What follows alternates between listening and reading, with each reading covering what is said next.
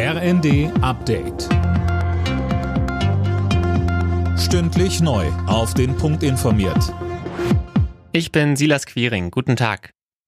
In einer 15-Stunden-Marathonsitzung will der Bundestag heute Steuerentlastungen in Milliardenhöhe beschließen.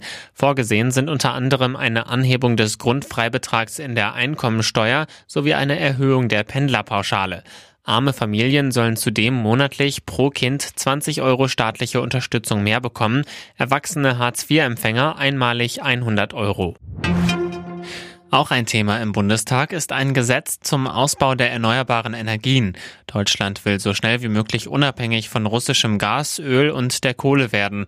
Das hat aber nicht nur mit dem Ukraine-Krieg zu tun, so Wirtschaftsminister Habeck. Die UN hat vor einigen Tagen gesagt, dass mit einer großen Wahrscheinlichkeit in den nächsten fünf Jahren das 1,5 Grad Ziel überschritten wird. Vielleicht noch nicht dauerhaft. Aber dieses vielleicht hängt ganz maßgeblich vom menschlichen Tun ab, von politischen Entscheidungen.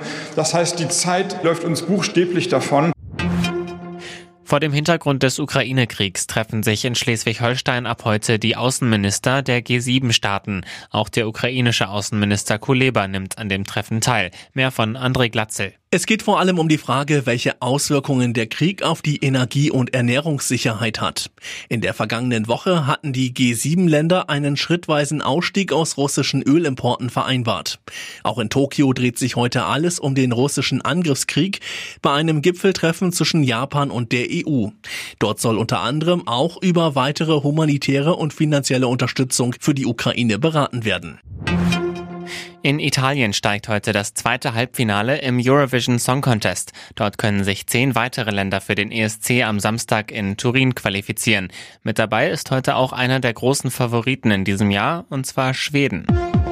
Alle Nachrichten auf rnd.de